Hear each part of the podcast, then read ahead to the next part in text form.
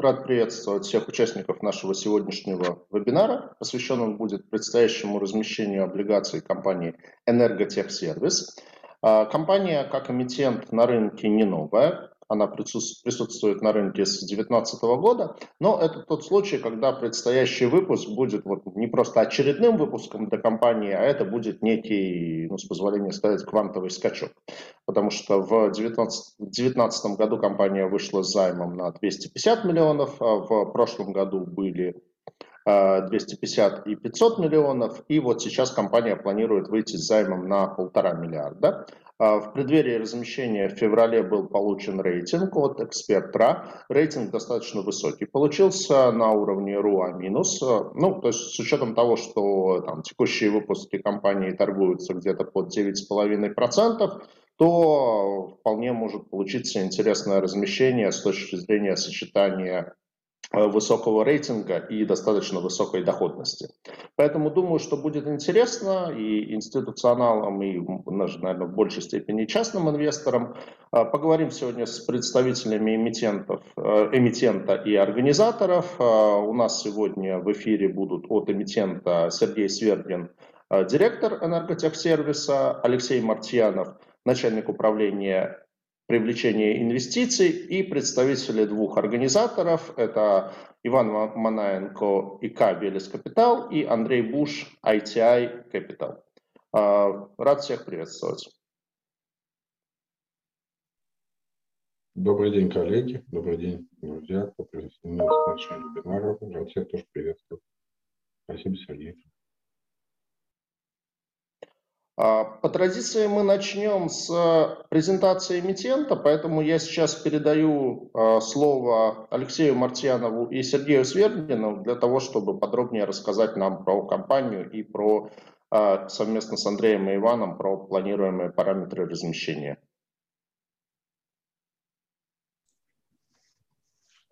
Добрый день, уважаемые коллеги. Разрешите, я открою нашу презентацию о компании для начала я в общих чертах э, расскажу, кто мы и чем полезны обществу. Далее перейдем к детальному уже описанию и рассмотрению э, цифр показателей. Итак, ЭТС – это производственная компания со специализацией в области распределенной энергетики. И основная наша услуга – обеспечить э, энергией промышленные объекты, промышленных потребителей.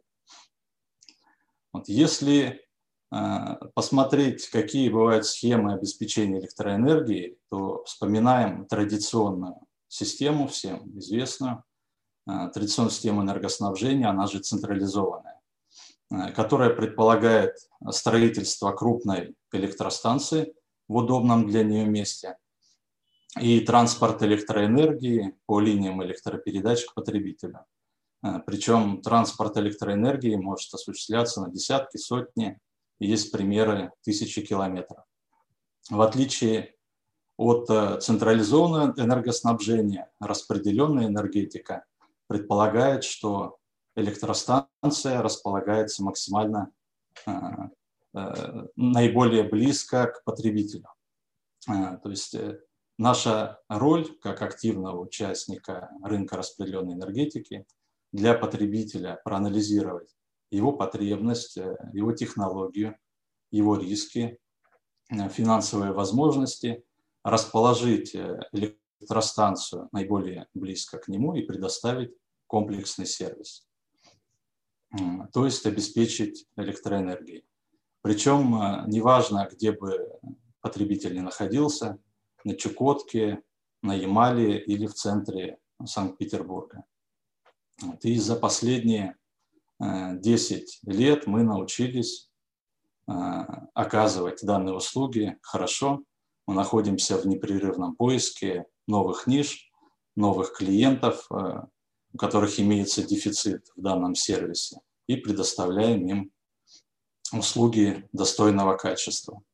Так, 10 лет назад мы определили, что в нефтегазовой отрасли имеется потребность комплексные услуги в компаниях, которые способны а, обеспечить заказчика энергии под ключ и взять на себя все необходимые риски.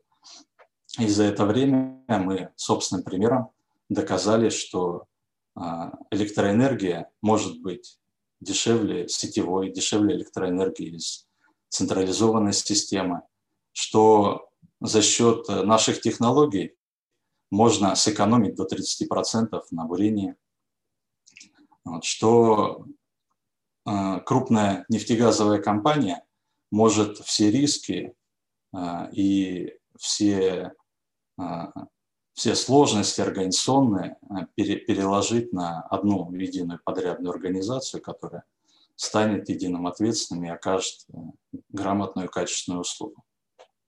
Теперь давайте перейдем к более детальному описанию. Алексей, прошу. Сергей, благодарю. Сейчас расширю презентацию. Так.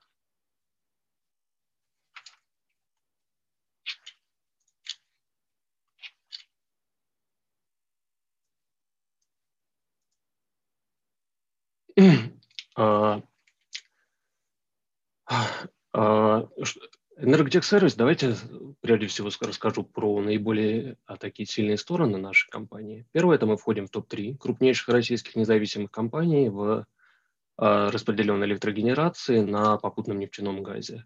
За 2020 год выручка составила 5,7 миллиардов рублей, а, более 400 мегаватт установленной мощности в обслуживании. Мы являемся официальным дистрибьютором оборудования ИНИО, это бывший General Electric Distributed Power в России на рынке успешно работаем больше 18 лет. Штат превышает 900 сотрудников. Основные наши клиенты – такие компании, как «Газпромнефть», «Славнефть», «Роснефть», «Большнефть», «Артигаз» и ряд других нефтегазовых компаний. А, немножко про историю. Как я уже говорил, компания основана была 18 лет назад, в 2002 году. В 2006 мы создали собственное производственное сервисную базу в городе Елуторовск. Если до этого в начале, с начала деятельности мы занимались эксплуатацией, то есть работой на оборудовании заказчика, то в 2009 году мы начали заключать первые контракты по генерации и продаже электроэнергии, которые мы вырабатывали уже на собственном, а, прежде всего, дизельном оборудовании. В 2011 году это формирование парка дизельных электростанций, крупное формирование парка дизельных электростанций для обеспечения бурения.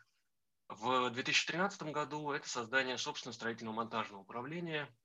Это хорошее конкурентное преимущество, потому что а, ряд строительных работ мы можем выполнить собственными силами и не зависеть от внешних подрядчиков, то есть мы можем работать полностью под ключ своими компетенциями. 16-17 год – это получение статуса дилера от General Electric по линейкам Бокешем и Янбахер – с 2018 года мы начали формирование парка газопоршневых электростанций.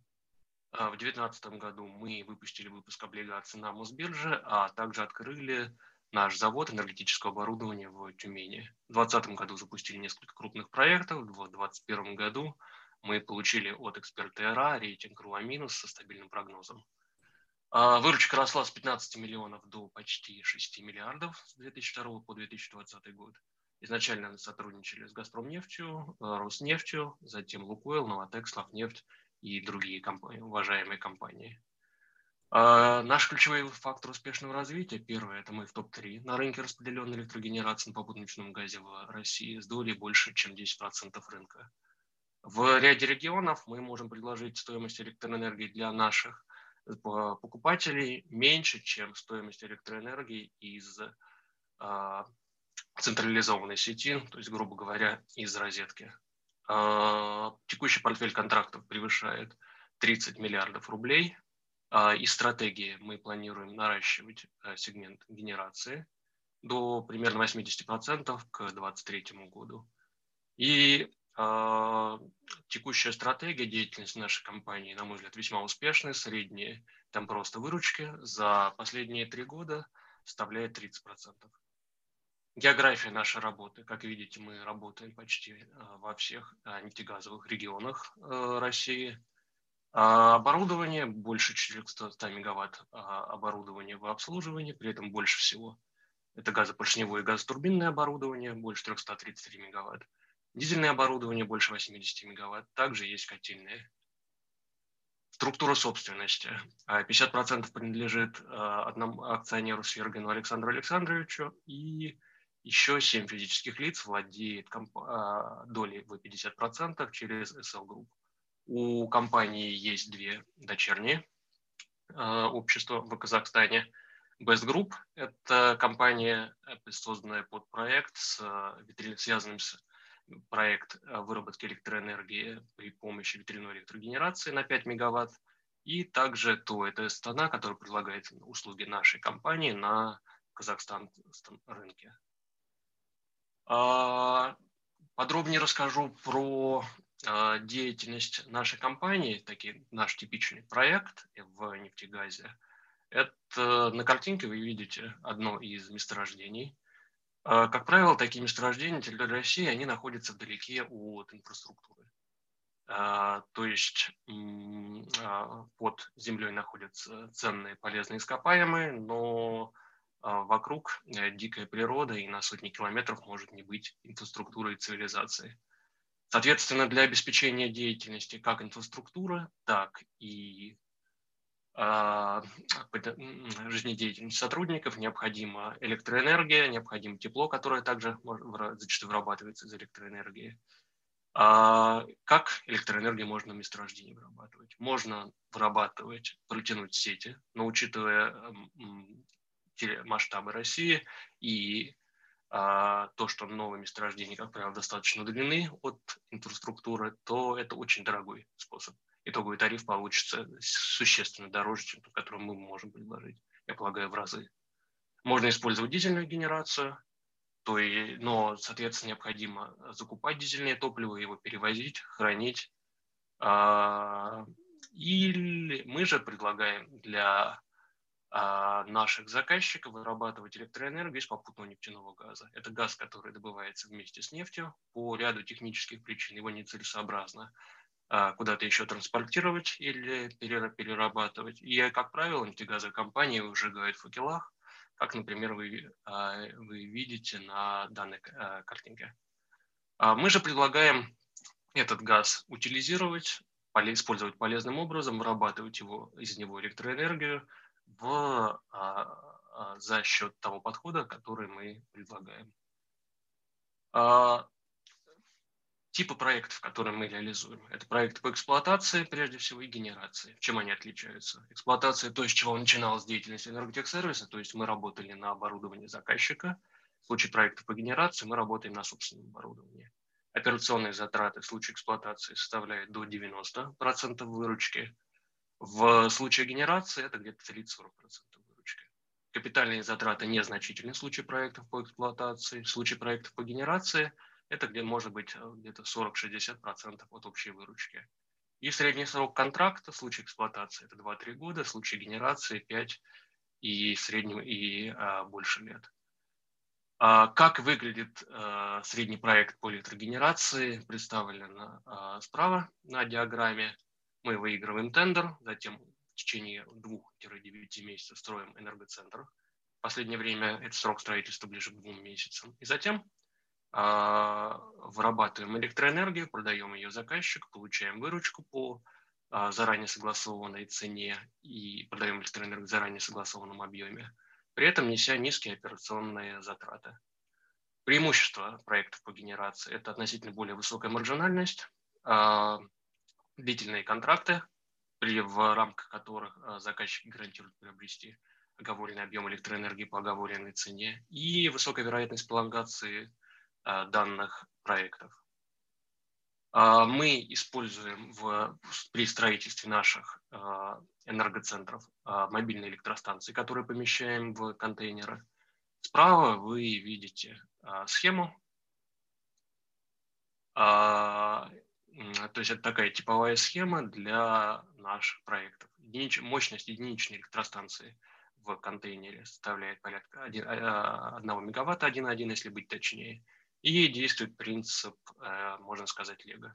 Если нужно 5 мегаватт, то мы берем 5 электростанций. 8 мегаватт, 8 таких электростанций. При помощи типовых уже разработанных решений мы объединяем их в единый энергоцентр и можем, такой энергоцентр мы можем для нас просто спроектировать уже по готовым решениям. можем быстро возвести и начать поставлять заказчику электроэнергию. Также преимущество такого подхода заключается в том, что мобильные электростанции мы делаем на нашем заводе в личных, комфортных условиях, где их делает высококвалифицированный персонал, а на месторождение в стандартных таких транспортных контейнерах а, приезжает уже готовая электростанция, которую необходимо подключить к газу, к линии электропередач для выдачи электроэнергии, после чего ее можно запускать, все сложные работы делаются в, в, а, на нашем заводе, а на месторождение приводится, по сути, а, изделие, которое необходимо, упрощенно говоря, только включить. А, у нас достаточно впечатляющий, на мой взгляд, лист для успешно реализованных проектов. Если смотреть на результаты нашей деятельности в финансовой плоскости, то за последние три года выручка выросла, росла в среднем на 30% в год, Э, и составила 5,7 миллиардов рублей. EBITDA в, за 2020 год составила почти 2,2 миллиарда рублей, при этом средний темп роста EBITDA за три года это 69%. И чистая прибыль составила за 2020 год почти 600 миллионов рублей, средний темп роста за три года это 45%. А касательно долговой нагрузки, а на текущий момент, на конец 2020 года, это 5 миллиардов рублей с учетом кредитов, займов и лизинга, и 4,9 – это чистый долг. А в рамках, как я уже говорил, с 2018 года мы начали активно а, инвестировать в газопоршневую генерацию. Это достаточно существенные капитальные затраты, и, соответственно, как вы видите, объем заимствований в 2018 году, в 2019 а, он прирастал, но, как видите, и беда росла быстрее. Если в 2018 году долг и беда, чистый долг и беда составлял 3,5, в 2019 3,2, в 2020 уже 2,2.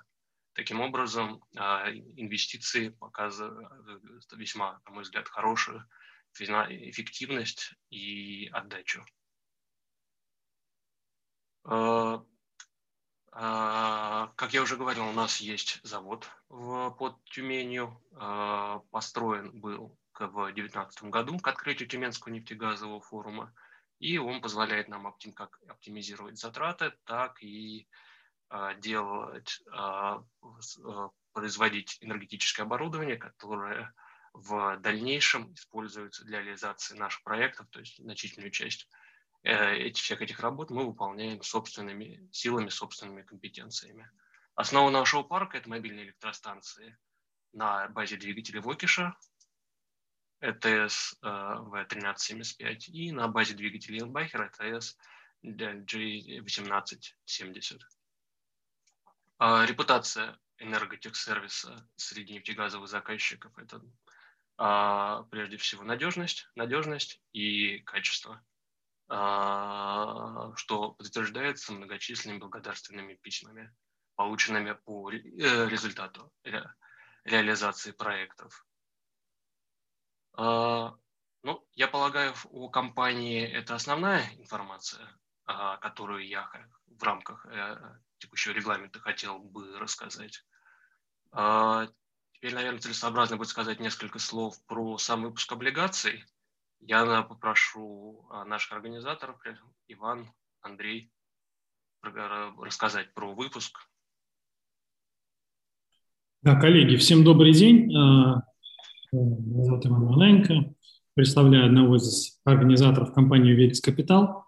Спасибо большое, Сибонс, что предоставили возможность выступить перед потенциальной аудиторией. А, что касается выпуска. На текущий момент выпуск э, запланировал в объеме полтора миллиарда, период обращения 4 года, купонный период, как и по прошлым выпускам, остался квартальным. Индикативная ставка планируется то есть на текущий момент составляет 9, 9, 10, 1% годовых, что транслируется в доходность к погашению 10, 27, 10, 50% годовых. А, предполагается размещение по открытой подписке с формированием книги, э, которая э, будет открыта 8 июня, э, учитывая, что займ уже зарегистрирован и включен московской бирже в третий уровень, соответственно, в сектор роста, как и предыдущие выпуски. Само тех, ну, техническое размещение запланировано на 10 июня. Среди организаторов, помимо Велес Капитала, присутствует IT Инвест, СКБ Банк и Совкомбанк. Достаточно важный момент, да, в выпуске присутствует амортизационная составляющая, которая в первую очередь, наверное, соответствует тем контрактам, которые заключает эмитент, и на текущий момент структура займа предполагает равные погашения, начиная со второго года обращения выпуска, да, и с остатком погашения в день, ну, с остаточным платежом, да, в день непосредственно погашения облигаций, да, это, в общем-то, соответствует тем контрактам, то есть текущей структуре, да, то есть какому-то периоду, когда компания несет капекс, и потом уже там спустя там, 3-4 месяца начинает получать платежи, да, с учетом там нескольких новых контрактов.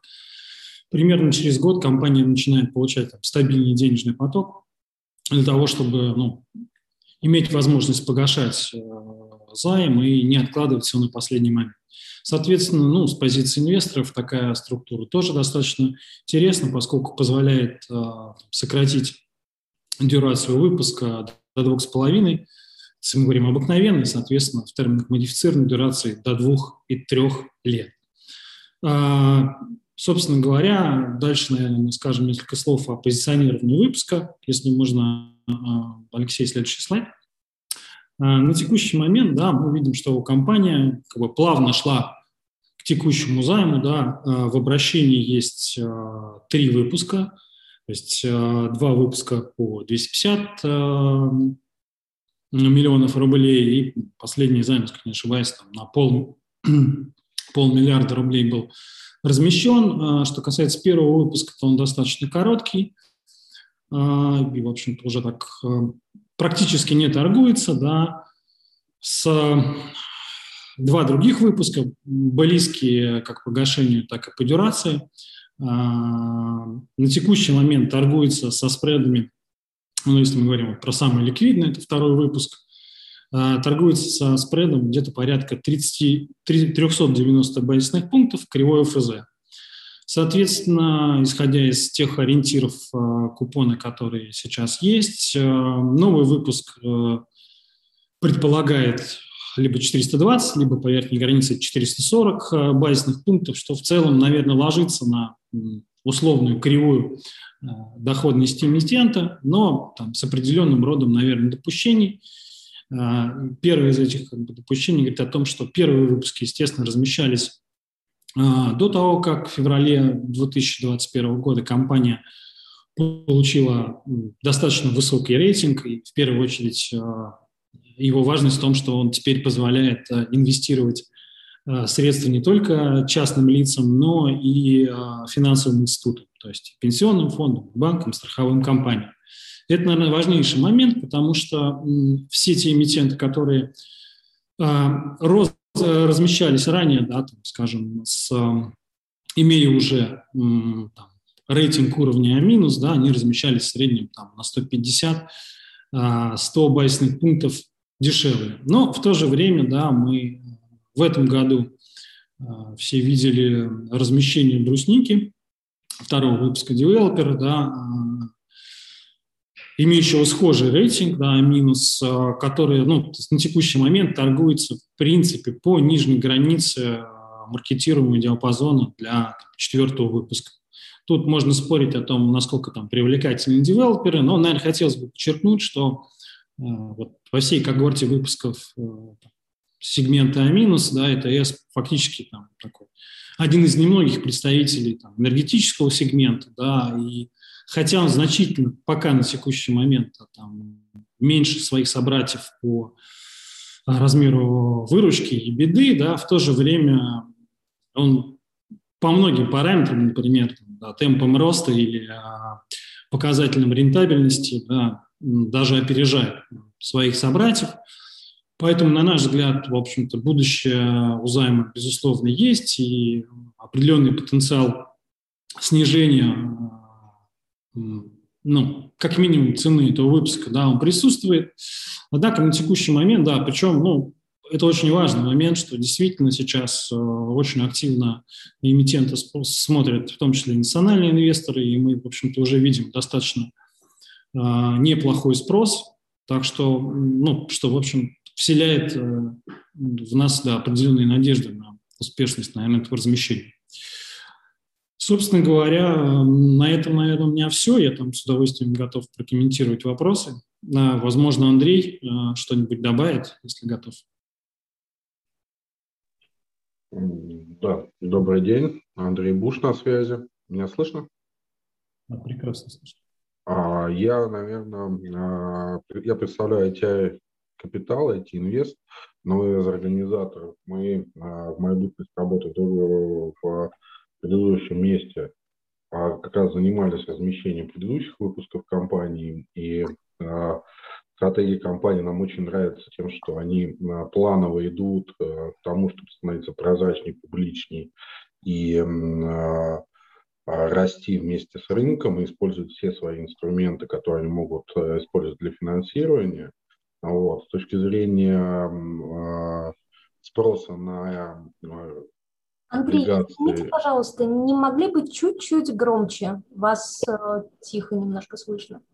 А с точки зрения спроса на облигации, держу Ивана о том, что теперь эмитент имеет потенциал спроса от национальных инвесторов, что может э, сильно увеличить э, ликвидность тех бумаг, которые выходят на рынок, с учетом ну, маленьких объемов выпуска и качества эмитента, большинство инвесторов в предыдущих выпусках не имели большого желания продавать бумаги, поэтому это и вызывало низкую ликвидность. Здесь мы уже видим достаточно большой объем выпуска, полтора миллиарда, и я полагаю, что для розничного инвестора и для небольшого институционала это будет более чем достаточно для того, чтобы иметь достаточную ликвидность. Просто отвечая на один из вопросов, который был а, описан а, в, в вопросах и ответах. А в целом мы видим, что эмитент очень-очень-очень интересный. И а, если посмотреть на всю кривую, на все эти компании, которые сейчас а, находятся на рынке, а эмитент а, достаточно сильно отличается от всего того, что сейчас на рынке. Поэтому а, предлагаем принять активное участие в предстоящем обучении. Спасибо Нет. большое, Андрей. Спасибо, Иван. Спасибо, Сергей, Алексей. А, давайте сейчас, э, у меня есть э, несколько вопросов, которые я подготовил для компании, и я предлагаю всех наших участников тоже а, свои вопросы задавать. Я смотрю, что достаточно активная у нас уже лента вопросов и ответов. Постараемся по всем по ним пройтись. Давайте как бы вот я фиксану то, как я понял а, структуру бизнеса компании и попрошу Алексея и Сергея подтвердить, насколько это верно. То есть есть э, там, нефтяная компания, она где-то там в каких-то тундре там, где-то далеко имеет месторождение. Для этого месторождения нужна электроэнергия. Там понятно, что ее можно завозить, там делать дизельный генератор, но это, в общем, как бы дорого. Вот, поэтому есть попутный нефтяной газ, его можно использовать для того, чтобы из него генерить э, электроэнергию. То есть такой получается сплошной вин-вин, и попутный газ используется, и электроэнергия дешевая, ну и как бы экология тоже в плюсе, потому что, потому что не сжигается этот попутный газ, а используется. Да, совершенно верно, Сергей. Э, наша модель э, бизнеса э, для конкретного промышленного потребителя предоставит наиболее экономичный и комфортный сервис. Поэтому мы ищем всегда наиболее экономичные источники для выработки электроэнергии, источники ресурсов. Это может быть газ или другие ресурсы. Ищем наиболее удобную площадку, разворачиваем на ней электростанцию – и выдаем а, электроэнергию. В частном случае для нефтегазовой отрасли да, а, оказывается, что наиболее а, дефицитные участки, где нет в достаточном количестве электроэнергии или цены не соответствуют, это как раз удаленные месторождения. Вот выяснилось, что, выясняется, что на удаленных месторождениях практически неисчерпаемые запасы попутного нефтяного газа, которые нефтегазовые компании традиционно сжигали на факелах, то есть еще 30 лет назад газ сжигался, весь, весь ненужный, если его невозможно было транспортировать по газопроводам. А мы же ставим электростанцию, утилизируем, сжигая этот газ, вырабатываем полезный продукт. При этом нефтегазовые компании платят меньше штрафов за сжигание газа и получают надежную экономичную электроэнергию. То есть действительно здесь ситуация, когда выигрывают все, и в целом наша модель бизнеса рассчитана на поиск ниш, где выигрыши от нашей работы будут все. И мы, и наши заказчики, и наши партнеры, и наши сотрудники. Только так. Отлично. А, но я когда готовился, изучал ваш сайт, я обратил внимание, что у вас не только нефтянка. То есть я заметил, там, в 2018 году вы сделали энергоцентр для распределительного центра «Пятерочки» в Самарской области. А у вас есть э, ветрогенерация в Казахстане. То есть э, э, это не только нефтянка. То есть другие корпоративные заказчики, которому тоже нужен вот такой автономный генерирующий центр, тоже могут быть вашими клиентами. Да, конечно, мы постоянно мониторим рынок, оцениваем, в каких направлениях эффективно можно развиваться, где можно получить наибольшую экономию. И пятерочка, да, это был, нашим, был наш пилотный проект. Мы обеспечили энергоснабжение распределительного центра. А, при этом полностью проинвестировали строительство за счет привлеченных средств и обеспечили распредцентру экономию от сетевого тарифа. А также им обеспечили экономию от э, тарифа на тепло. Да. Они работали от собственной котельной. В итоге у них экономия на электроэнергии, на теплоэнергии, увеличилась надежность за счет того, что появился второй источник электроэнергии. И при этом они не затратили ни одного рубля на инвестиции. Такие же проекты мы развиваем и по другим направлениям регионам, в частности, компания «Мехта», которая занимается обслуживанием нефтепромыслового оборудования. Тоже мы установили электростанцию, сейчас они фиксируют экономию э, на операционных затратах. Э, в 2021 году мы развернем э, в Санкт-Петербурге крупную электростанцию, от которой будет запитан тракторный завод, металлургический завод, и завод э, по обеспечению, по производству энергооборудования. То есть э, для нас э, это один из трендов развития нефтегазового направления. Вот и мы ставим перед собой цели достичь в нефтегазовом сегменте 30% доли. А, спасибо. А вот а, если возвращаться к тому проекту по ветрогенерации в Казахстане и вообще в Казахстан, к Казахстану, насколько Казахстан значимая часть бизнеса, то есть если сравнивать Россию и Казахстан, сколько процентов там примерно приходится на Казахстан, и кроме России и Казахстана где-то еще вы работаете в данный момент, или там есть такие планы, допустим, вот, или пока вот эти две страны и дальше не смотрите.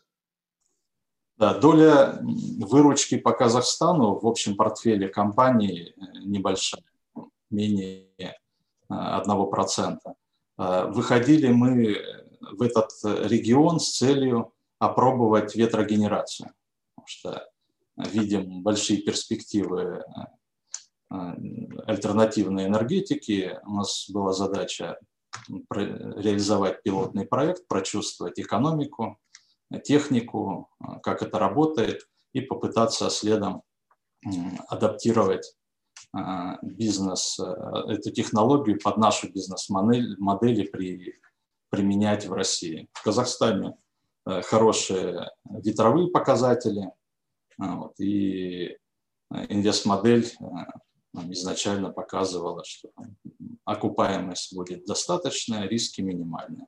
Мы построили в Казахстане 5 мегаватт ветряков. Вот. Электроэнергию продаем в сеть, государство субсидирует, субсидирует через дополнительный тариф. Сейчас экономика хорошая. Есть планы и по масштабированию данной программы в Казахстане с привлечением инвестпартнеров, и по выходу на российский рынок с ветрогенерации, но не как инвестора, а как эксплуатирующая организация. Сейчас в России разворачиваются серьезные ветропарки, у нас имеется компетенция уже и опыт по сервису эксплуатации, мы предложим собственникам ветропарков достойный сервис. Понятно. То есть там бизнес-модель, она немножко другая, что вы не конкретному корпоративному заказчику продаете, а вы продаете в сеть. Да, мы подключены к сети и всю вырабатываем электроэнергию, а, выдаем в сеть, нам оплачивает ее а, расчет, а, расчетный центр государственный. Окей. И кроме того, что вы, собственно, вот этим всем занимаетесь, у вас еще есть и собственный завод, Тюменский завод энергетического оборудования. Что именно он производит? Он работает именно чисто для вас, то есть он делает оборудование, которое вы дальше внедряете, или он делает там некую линейку оборудования, которую вы внедряете, там что-то продаете э, на сторону э, э, другим компаниям. Э, вот про про это расскажите. Э, завод был задуман как э, э, производственная и логисти логистическая и учебная база энерготехсервис. То есть сразу закрывает три функции. Производство оборудования на основе комплектующих, дилерами которых мы являемся. Это пер, первая очередь строительство завода. В второй очереди мы планируем на заводе развернуть, на базе завода развернуть э, складские помещения.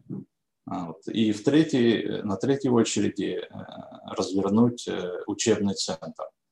А, часть учебного центра уже, уже работает, уже мы обучаем а, ряд направлений профессиональных да, своих сотрудников по заявкам заказчиков. Вот логистический центр мы планируем построить в 2022-2023 году. Через него а, будут проходить основные а, цепочки поставок запчастей, э, комплектующих для строительства электростанций. А сейчас э, на заводе производим самую востребованную продукцию. Это модульные мобильные газопоршневые электростанции на базе двигателей австрийского производства Янбахер – и американского производства Вакиша. А, готовые электростанции используем как в собственном арендном парке для выработки электроэнергии, так и поставляем нефтегазовым компаниям по контрактам поставки. Понятно. И вы, я так понимаю, еще и дилеры э, некоторых марок э, вот, иностранных по подобному оборудованию на российском рынке. Да, совершенно верно. Как я уже сказал, мы дилеры, в частности, двигателей Янбахер и Вакиша. Как дилеры мы взяли на себя обязательство продвигать, рекламировать продукцию и адаптировать ее под российского потребителя. Вот. В обмен э, производители, западные производители дают нам э, хорошие условия ценовые, дают доступ к их э, конструкторской документации, к обучающим программам, к складам запасных частей. Благодаря а, такому партнерству мы нашим заказчикам можем обеспечить круглосуточный а, удаленный сервис, быстрое реагирование на любые нештатные ситуации, наличие аварийного склада запасных частей и компетентный сервисный персонал. А я правильно понимаю, что у вас в Тюмени находится не только вот этот завод, там, ну и вот все, что вокруг него, а, собственно, и э, головной офис компании, он тоже именно в Тюмени находится?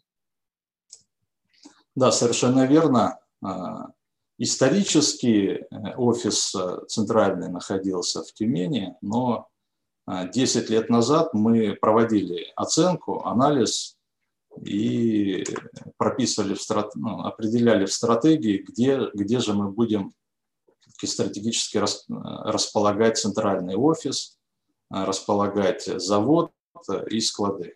И решили, что Тюменская область логистически удобно расположена.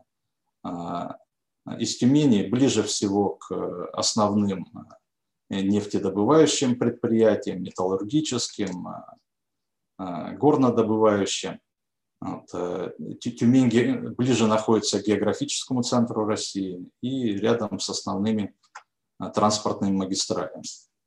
Кроме того, э, многие выходцы из нефтегазовых компаний или уже переехали в Тюмень, или планируют переезд, и, соответственно, рынок труда тюменский хорошо обеспечен, имеет хороший кадровый потенциал. В общем, для вашего бизнеса Тюмень удобная такая локация. А, про структуру собственности. Ну, был слайд в Э, презентации, как я понимаю, 50% принадлежит Александру Александровичу Свергину, ну, насколько я могу судить по сходству фамилии, это ваш отец, э, который был основателем компании, и еще 50% принадлежит вот компании SL Group, где, в свою очередь, 7 физических лиц являются учредителями. Вот эти физические лица это как некие такие пассивные инвесторы или они какую-то активную роль в жизни компании играют? А, а, основной акционер это Свергин Александр Александрович. А, ранее, ранее он был директором компании, сейчас является, его должен, он является председателем компании. Другие семь инвесторов, это их роль, скорее они выступают в роли финансовых инвесторов, то есть они регулярно получают дивиденды от э, своего участия, а, участвуют в решении стратегических вопросов. Операционное управление они в большей степени отдали Сергею Александру. Спасибо. А, ну вот, опять-таки, возвращаясь к вашей презентации, у вас очень мощная динамика бизнеса за последние годы, порядка 30, там, 30 плюс процентов э, ГАГР по роста по выручке, прибыль у вас там 20 год к 2019 году почти в два раза выросла, там, если мы говорим про какой-то там стартаперский бизнес, ну, это нормально, там, и, и большими темпами растут. Но когда мы говорим про там, компанию уже с существенной историей, с довольно большими оборотами, это реально такие, ну, по себе и по своему бизнесу знаю, что обеспечить такие темпы роста – это такая непростая задача.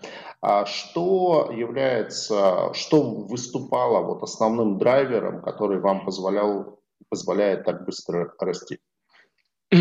А, я полагаю, основной драйвер, один из основных драйверов – это а, компания 18 лет, за это время накопили очень много компетенций, опыт а, технических э, решений. Помимо этого, за это время мы научились очень хорошо оптимизировать наши проекты.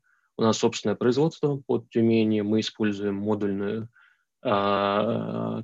конструирование наших энергоцентров – и за счет этого мы очень уверенно себя чувствуем в тендерах, а, в очень большом проценте побеждаем и, соответственно, можем реализовывать а, много проектов. А, по сути, на текущий момент развития мы могли бы расти быстрее. Единственное, то есть технических компетенций, технические возможности позволяют и наработанные оптимизации позволяют нам реализовывать большее количество проектов. Единственное ограничение является финансирование. Когда мы берем новый проект, соответственно, а, с точки зрения метрики долг и беда, мы вначале частично финансируем еще за счет собственных средств, частично за счет заемных средств. И, соответственно, в знаменателе, в числителе долг увеличивается по, сразу после принятия проекта на баланс, а и беда растет э, э, в течение года, набирается 12-месячное значение, которое затем влияет на данный мультипликатор.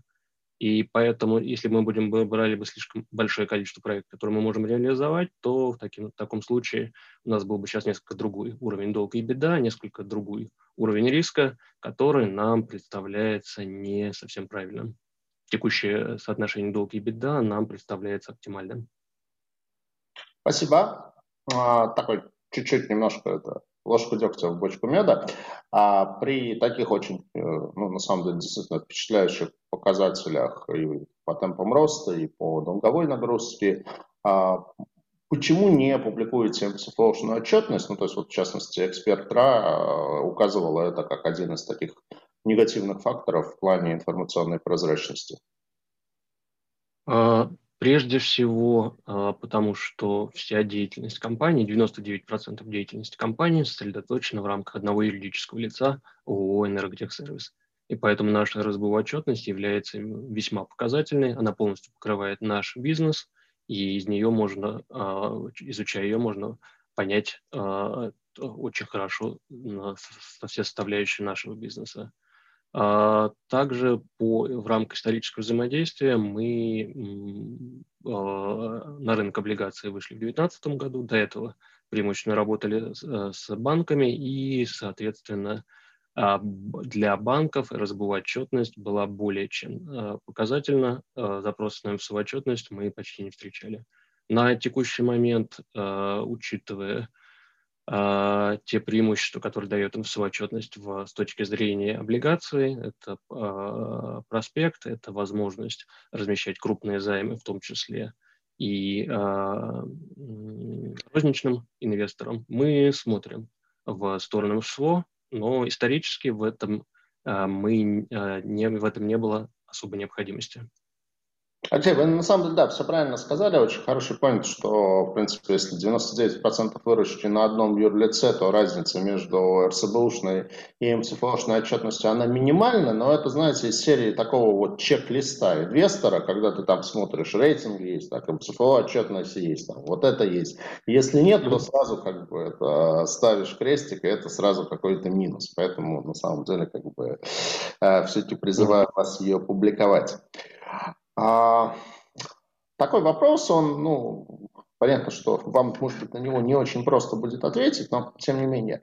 Вот что вы сами, э, как э, финансовый директор компании, считаете основными рисками? Ну, и к Сергею Свердлину тоже этот вопрос, как к генеральному директору. То есть вот с позиции инвесторов облигаций, что должно пойти не так, что может пойти не так, что ваша компания там, а, будет испытывать сложности? Это, я не знаю, усиление конкуренции, это, условно говоря, там, обвал цен на нефть какие-то санкционные риски, что там оборудование перестанут поставлять, валютные риски. Вот что еще?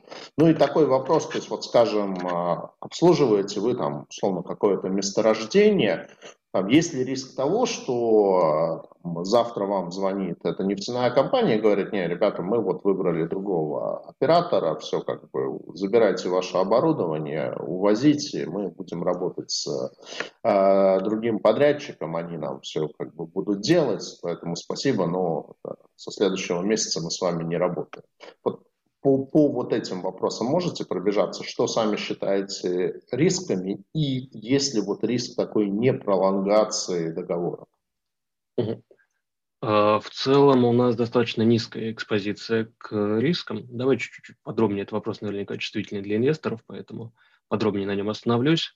Риск, связанный с конкуренцией, мы очень уверенно сейчас себя чувствуем на рынке. У нас очень высокая процент победы в тендерах мы можем предлагать нашим заказчикам за счет тех оптимизаций, про которые я уже говорил, очень хорошие тарифы и а, существенное усиление конкуренции, ну, вот в рамках а, такого поступательного движения мне представляется маловероятным, наоборот, наша доля рынка год от года только растет. Снижение цен на нефть, э, да, это безусловно в целом некомфортно для России, но в нашем случае у нас есть долгосрочные контракты, в которых прописаны цены. К тому же мы, как правило, а, работаем а, на новых месторождениях. И на новых месторождениях а, себестоимость добычи нефти зачастую не высокая, там очень мало закачанной воды. И, соответственно, если в связи с снижением цен на нефть, прежде всего будут останавливаться те месторождения, на которых а, нефть, себестоимость добычи нефти дорогая, а, это не наш случай. Помимо этого, в снижении цен на нефть мы видим даже некоторую возможную гипотетическую перспективу для нас. где-то порядка 20-40% в себестоимости добычи нефти. Это составляет электроэнергия, и в случае снижения цен на нефть нефтяные компании будут чувствительны к рентабельности добычи. А мы же можем помочь снизить стоимость электроэнергии для нефтегазовых компаний. При этом для этого не нужно делать капитальные затраты. Мы, они платили до этого один тариф, у них была одна стоимость электроэнергии. Мы за 2-3 месяца строим энергоцентр, и у них стоимость тарифа становится на 20% меньше. То есть в случае снижения цен на нефть мы можем, наоборот, увеличить наш рынок. Санкционные риски, да, эти риски, они существуют, но у нас есть запасные варианты, мы видим другие поставщиков оборудования, к, к которых, если что, мы можем на который мы можем перейти. Валютные риски, они не очень существенны, потому что по тем проектам, которые уже запущены, по ним есть э, рублевая выручка и рублевые операционные затраты. Капитальные затраты, они уже зафиксированы в рублях. Ну, потому что мы их уже понесли, мы за, по фиксированному курсу купили э, валюты, затем при за, за, за эту валюту купили оборудование. Соответственно, по запущенным проектам э, риск валютного фактора совершенно незначителен. По э, проектам, которые э, мы запускаем, есть небольшой риск, связанный с тем, что мы можем подписать контракт, зафиксировать рублевую выручку, а в момент покупки оборудования, скажем, два месяца, валютный курс несколько вырастет, и э, стоимость капексов для нас вырастет. Такой риск есть, мы его минимизируем за счет того, что у нас есть сток оборудования, и когда мы входим в проект, у нас значительная часть оборудования уже есть, то есть по ней уже зафиксирован капекс. Также э, мы, у нас есть pipeline проектов, и, соответственно, если даже с одним проектом это случится, вероятность того, что это случится с несколькими проектами, крайне мала. Помимо этого, у нас есть уже хорошая база текущих проектов, по которым мы получаем порядка 2,2 миллиардов рублей беды в год. А, а в будущем, если произойдет скачок цен на оборудование, то, соответственно, э, если произойдет а, изменение курса, то произойдет изменение стоимости всего оборудования. Оборудование газопоршневое в России двигатели, к сожалению, не производятся, и, соответственно, весь рынок, все конкуренты будут вынуждены также поднять цену, что также сделаем и мы, и уровень рентабельности в целом у нас сохранится. А, вы также спрашивали про а, риск того, что кто-то из наших заказчиков а, захочет уйти к конкуренту. В этом как раз и есть преимущество проектов по генерации, что у нас уже построен энергоцентр. То есть за счет этого энергоцентра обеспечивается и функционирование, инфраструктура, и жизнедеятельность всего месторождения. А, при этом мы в, в этот, э, эти контракты получили в рамках тендера, предложив самые лучшие условия по сравнению с конкурентами. Поэтому если заказчик вдруг каким-то соображением захочет сделать, то ему придется заплатить двойную стоимость за логистику, за стройку. И с экономической точки зрения это будет каким совершенно неоправданно, я бы даже сказал, какое-то безумие. Поэтому данный риск в случае энергосервисных контрактов мне тоже представляется крайне низким. Ну, звучит прямо очень хорошо на самом деле, с точки зрения. Я, я дополню, дополню Алексея э, еще. Да.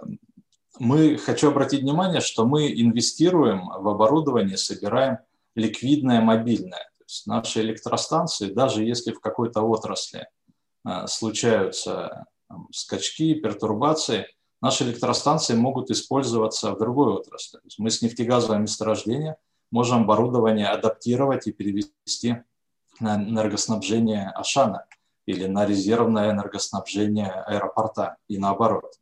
Да, а это, это попутный газ или это не имеет значения? Это будет с какой-то адаптацией. Сейчас большая часть оборудования у нас э, настроена на попутный газ то, что работает на плохом газе, будет работать и на природном хорошем газе.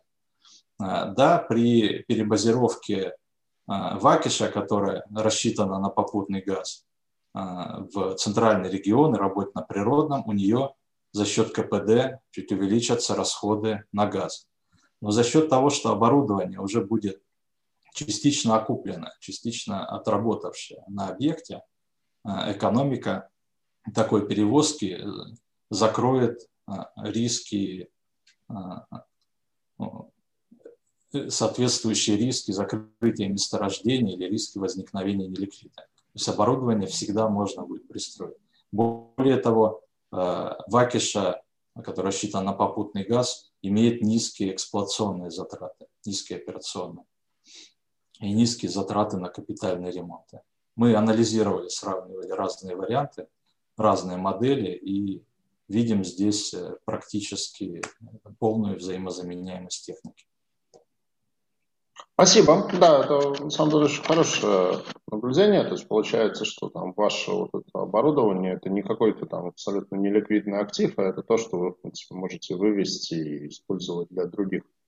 А, а... Даже, да, и, и даже попутный газ при э, должной подготовке, э, должной переработке можно довести до состояния природного газа.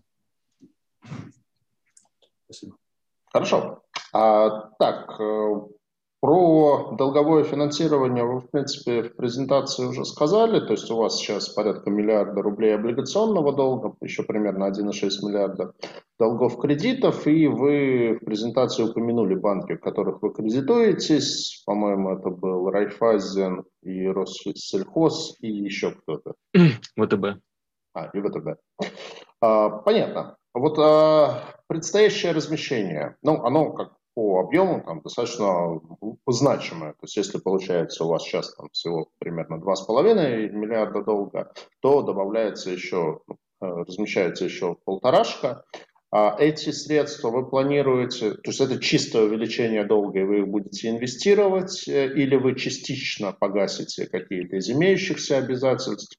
Ну и вот с точки зрения соотношения стоимости финансирования по кредитам и по облигациям, что для вас сейчас выгоднее? А, средства от данного а, облигационного займа мы прежде всего хотим направить на рефинансирование дорогих кредитов, которые мы брали в рамках 2018 и 2019 годов. Там ставка была в районе 11 плюс. И, соответственно, сейчас мы а, сможем а, порядка а, процента, на 1% оптимизировать наш кредитный портфель. Сумма это примерно 1,2-1,3 миллиарда рублей, то есть это рефинансирование. Оставшаяся часть пойдет на новые проекты, энергосервис, новые энергосервисные проекты, прежде всего на закупку оборудования. Ну, то есть общее увеличение долга будет очень незначительным. То есть если да. 1,2 пойдет финансирование, то это всего там где-то 300 миллионов. То есть достаточно небольшая величина. Да, совершенно верно. Окей. А, так, э, про параметры займа Иван и Андрей подробно рассказали. Даже вот хочу заметить, что когда готовился к размещению, смотрел, а, что аналитики пишут, и аналитики Промсвязьбанка писали, что выпуск облигаций интересен при наличии премии по доходности к G-кривой от 350 базисных пунктов. Ну вот то, что озвучили Иван с Андреем, что это скорее ориентир 420-440, то есть даже существенно больше, поэтому вы, может быть, даже чуть-чуть переплачиваете инвестора. А, такой вопрос, который у меня родился по ходу, вот с учетом того, что, а, по сути, это вот а, ну, такой как бы экологически правильное направление использования природного газа, вопрос, наверное, может быть даже в большей степени к Ивану, к Андрею, а не было идеи получить э, лейбл Green бандов под этот выпуск? А, давайте я отвечу на данный вопрос. Мы смотрели в эту сторону, но с точки зрения приоритетов – а, а, для нас это задача среднего приоритета. Поэтому я думаю, с, учитывая специфику нашего бизнеса, мы данный статус со временем получим, но в рамках подготовки этого облигационного выпуска мы не, это не было самым приоритетом для нас. Ну, я, наверное, тоже кое-что к этому добавлю. Во-первых, у нас в России существует только два пути стать зеленым бандом. Первый, да, это получить соответствующую аккредитацию уважаемых российских рейтинговых агентств. Это, во-первых, достаточно дорогая история, надо сказать, дороже даже, чем рейтинг, может быть, даже в два раза. Это один момент. А, ну, а по большому счету она ничего не даст а, эмитенту, да, поскольку как бы для него это только удорожает стоимость. Ну, может быть, какие-то там иностранные банки да, на это обратят, но не в, наверное, масштабах данного размещения. Второй путь – это аккредитация через Минпромэнерго, но это достаточно сложный момент. Это, во-первых, еще путь, по которому никто не прошел, в том числе из того локдауна, который произошел в прошлом году. Во-вторых, это большой пакет проектной документации. И опять-таки, там совершенно ну, другие параметры по сказать, к отнесению к зеленым. Этот путь он многим интересен, потому что, наверное, такие зеленые банды можно немножко компенсировать себе ставку.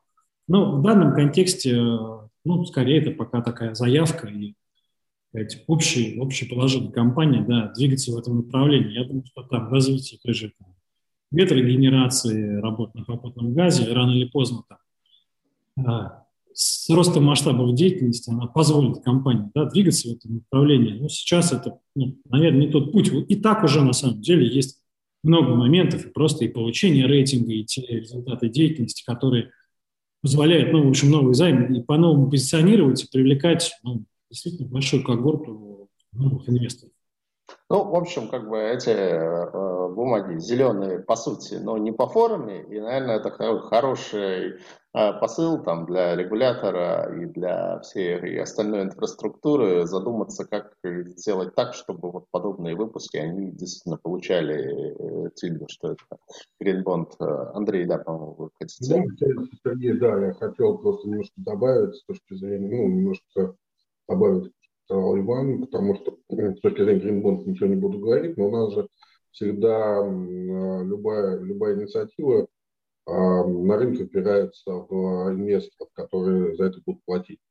И, соответственно, пока компания очень хорошо решает эту задачу, да, то есть если у нее было на первых выпусках порядка, порядка 800 пунктов базисных э, спред доходности ОФЗ, то сейчас мы уже видим 420, и в дальнейшем, я думаю, что будет стремиться а, ниже, и как раз тогда уже, может быть, а, будет возможность использовать bonds и так далее. Сейчас на текущем выходе держу коллег, что это не имело никакого экономического и иного другого смысла, а просто хайповать нам тоже бессмысленно, по-моему. Спасибо. А, традиционный вопрос, который, наверное, большинству эмитентов задаю. Э, какие дальнейшие планы по использованию облигационного рынка и есть ли там в какой-то перспективе мысли по выходу на IPO? А, мы вышли на рынок облигаций в конце 2019 года. Это был небольшой выпуск на 250 миллионов. Мы тогда а, присматривались к данному инструменту заимствования, оценивали его комфортность. А, в 2020 году было еще два выпуска на 750 миллионов рублей. Сейчас а, мы э, в ближайшее время будет размещение э, выпуска на полтора миллиарда рублей. Соответственно, мы видим э, инструмент финансирования за счет облигаций как весьма комфортный для нашей компании и планируем и дальше использовать данный инструмент с своей стороны считаем целесообразно немножко поработать над э, уровнем ставки. Э, но в целом, я думаю, будет целесообразно с нашей стороны примерно раз в год, раз в полтора делать один крупный облигационный займ. Касательно IPO, в это как некая цель а, а, развития, а, поступательного развития ну, большинства компаний по мере их роста и некой внутренней эволюции. Мы тоже это видим как некий для нас долгосрочный ориентир, но это в среднесрочных-долгосрочных планах, но не в краткосрочных. Причем IPO это почти всегда в долгосрочных планах. А, хорошо, давайте пробежимся по тем вопросам, которые нам прилетели в ленту. У нас есть очень активный участник по имени Михаил Кожемяка, который тут нам накидал очень много вопросов. Частично, на самом деле, на часть из них мы уже ответили, поэтому постараюсь задать только то, на что еще не отвечали. Так, какова длительность контракта? Ну, видимо, имеется в виду, какой вот, если там брать вот тоже нефтянку, там условное месторождение, то есть на какой срок обычно э, этот контракт заключается изначально?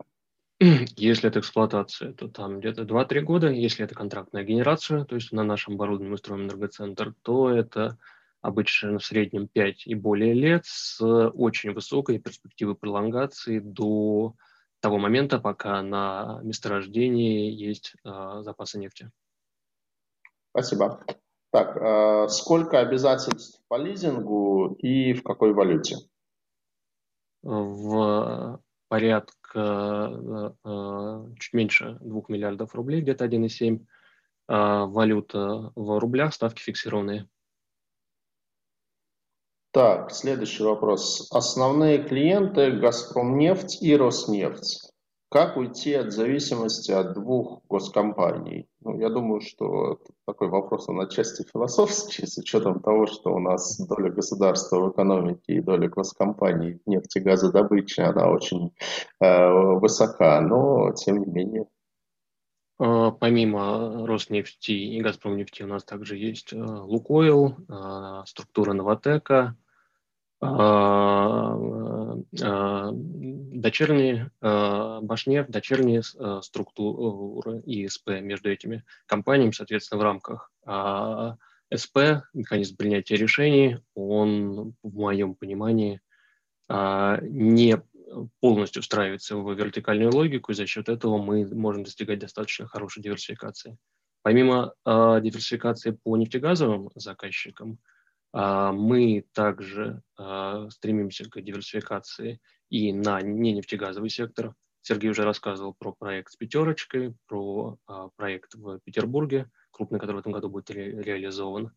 Э, помимо этого у нас есть планы на ветрогенерацию – так что в, цел, в, в целом мы стараемся диверси... снизить данные риски за счет диверсификации как по отдельным э, нефтегазовым, различным нефтегазовым заказчикам, так и по диверсификации нашей деятельности, поставки электроэнергии для э, промышленных предприятий, для торговых центров, для э, дата-центров и других заказчиков.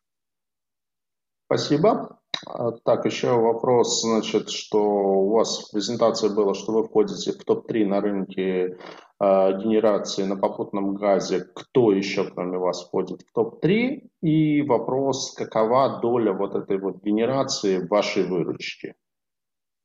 Еще входит э, НГ Энерго и Агрика Евразия. Это, наверное, основные наши конкуренты. А вторая часть вопроса? Какова доля энергогенерации в выручке? Порядка 60%. Угу. А остальное это вот э, производство оборудования, э, это техническое, как бы, ну вот когда вы обслуживаете. Э, да, совершенно верно. Помимо этого еще стройка, э, стройка под ключ, э, капитальные ремонты. Угу. Так, нужно ли платить за попутный газ? А, зависит от проекта. В некоторых проектах мы получаем его по давальческой схеме, в некоторых проектах за исключительно символическую стоимость. Так, ну, такой вопрос, на самом деле, отчасти вы на него отвечали. Почему заказчики отдают электрификацию своих объектов на аутсорс вам? Компании имеют очень серьезные технические службы. Какова вероятность замещения ими ваших услуг в будущем?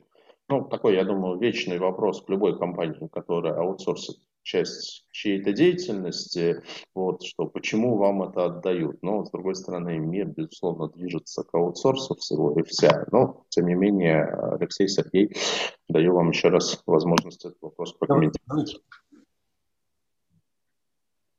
Давайте я попробую ответить. 10-20 ну, лет назад заказчики как раз и шли по пути реализации проектов собственными силами. То есть они отдельно проводили тендеры на поставку оборудования, отдельно тендеры на проектирование, отдельно на строительство. В итоге э, случалось так, что получался продукт, который не в полной мере соответствует потребности заказчика со срывом э, сроков, э, с перекосами в бюджете да, и с технологическими нарушениями. Вот в итоге э, путем как раз, проведения тендеров на аутсорсинг и сравнения получившихся результатов с крупной нефтегазовой компанией пришли к тому, что аутсорсинг выгоднее. Они получают э, одного ответственного, единого, то есть нет размытия. Они получают наиболее конкурентную цену, потому что Мы живем в конкурентном рынке, и хорошая цена и качество – это залог нашего выживания. Вот. И последние пару лет показывают, что нефтегазовая отрасль, в том числе с, нашей, с нашим ликбезом, с нашими API, которые мы успешно проводили, постепенно переходит на аутсорсинг комплексной услуги и заказывает уже выработку электроэнергии, либо аренду электростанции под ключ. Спасибо. Так, еще вопросик. Каков статус земли под электростанциями? Кому и сколько платить? Не знаю, насколько это значимая величина, но тем не менее расспрашивают. Да, плата символическая, землю нам предоставляют в субаренду. Оплата может быть 100 рублей в месяц, то есть символически. Есть ли предел, потолок в рынке электрогенерации для нефтянки? Ну, то есть, условно говоря, видимо, речь идет о том, насколько еще там ваша выручка вот в этом самом таком традиционном корневом для вас бизнесе может вырасти. Ну, если мне память не изменяет, то потребление российской нефтегазовой отрасли порядка 10 гигаватт. Наши мощности 200 мегаватт. При этом 10 мегаватт э, потребляемой мощности нефтегазом – это газотурбинные электростанции, это централизованное сетевое энергоснабжение, это дизельная генерация. Мы научились конкурировать со всеми типами э, э, электростанций. Мы можем давать тарифы ниже газотурбинной генерации, ниже сетевой и, конечно же, ниже дизельной генерации. То есть можно сказать, что относительно размеров да, потолка сейчас для нас нет, потолка в развитии. Но, несмотря на спрос, растущий спрос нефтегазовой отрасли, мы, конечно, не собираемся замыкаться только на этой отрасли и активно будем развивать не нефтегазовый сегмент для устойчивости, для снижения рисков. Спасибо. Ну, наверное, уже завершающий вопрос, он в большей степени, наверное, к организаторам. А, связано с тем, что ликвидность вот, обращающих, да, вот э, подскажите, с чем связана низкая ликвидность обращающихся выпусков энерготехсервиса и будет ли она лучше по новому выпуску? Ну, я думаю, она точно должна быть лучше, потому что объем выпуска принципиально больше, то есть если там было 250 или 500, э, и насколько я, кстати, вспомню, тот, который на 500, он там ну, вроде нормальная ликвидность. Вот, ну, оставляю Ивану и Андрею поподробнее прокомментировать. Ну, Андрей уже даже частично коснулся этого момента. Надо понимать, что первые выпуски там, расходились между, ну, в первую очередь, между физическими лицами, которые ну, по нашей практике покупают там, бумаги А до погашения, Б, ну, действительно небольшими лотами. Это измеряется миллионами, иногда даже тысячами. Соответственно, ну и предложить тоже так, чтобы, грубо говоря, там, на офере был большой сайз, его можно было купить достаточно сложно. Да? Когда приходят национальные инвесторы, во-первых, ну, есть разные потребности, есть разные задачи у десков. Да? Кто-то берет на какой-то период и готов потом в течение времени продавать. А, кто-то, наоборот, ищет эти возможности. Опять-таки, да, вот сейчас там достаточно непродолжительное время на, там, между стартом маркетинга, выпуска и открытием книги. Кто-то просто не успеет, например, открыть лимит. Соответственно, он потом придет на рынок. Да, по мере того, как бумага будет торговаться, ну, просто даже будут на нее смотреть там, в стаканах, отбирать по рейтингам, да, все, все новые и новые институциональные инвесторы да, будут смотреть на этот выпуск, соответственно, будет тоже рождаться более-менее большой спрос. А сейчас есть обратная ситуация. А, никто не продает, Б, если ты захочешь много продать, ну, ты продашь, я не знаю, там, на 10% ниже. Вот такая ситуация. Соответственно, с появлением ну, более-менее значимых как бы, инвесторов выравнивается и бидофер. И я думаю, ну, то есть опять-таки, это же один займ на полтора, в общем-то. Чем, чем крупнее займ с позиции тех же институтов, это тоже небольшой займ. Ну, то есть в будущем, я думаю, там можно будет и консолидировать старые займы, да, ну, какие-то такие долгоиграющие планы, но тем не менее. Я думаю, что ответил в моменте. Спасибо, Иван.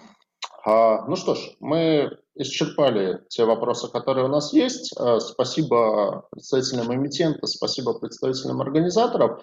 А, полностью согласен с, э, с Иваном, который сказал, что вот когда кривую подсвечивал, что в сегменте там single A не девелоперского сектора на самом деле довольно мало. И вот в плане какой-то диверсификации это очень интересная бумага, что с очень неплохим рейтингом и при этом такой как бы сектор ближе к инфраструктуре с, ну, по крайней мере, очень приличным э, заданным ориентиром по доходности, поэтому вот там я лично как а, частный инвестор тоже с удовольствием на этот выпуск посмотрю, там на первичке или на вторичке, а, может быть, возьму. Поэтому, так, по-моему, есть у нас еще один вопросик. Да ладно, уже а, ну, уже тем более говорили про другие страны.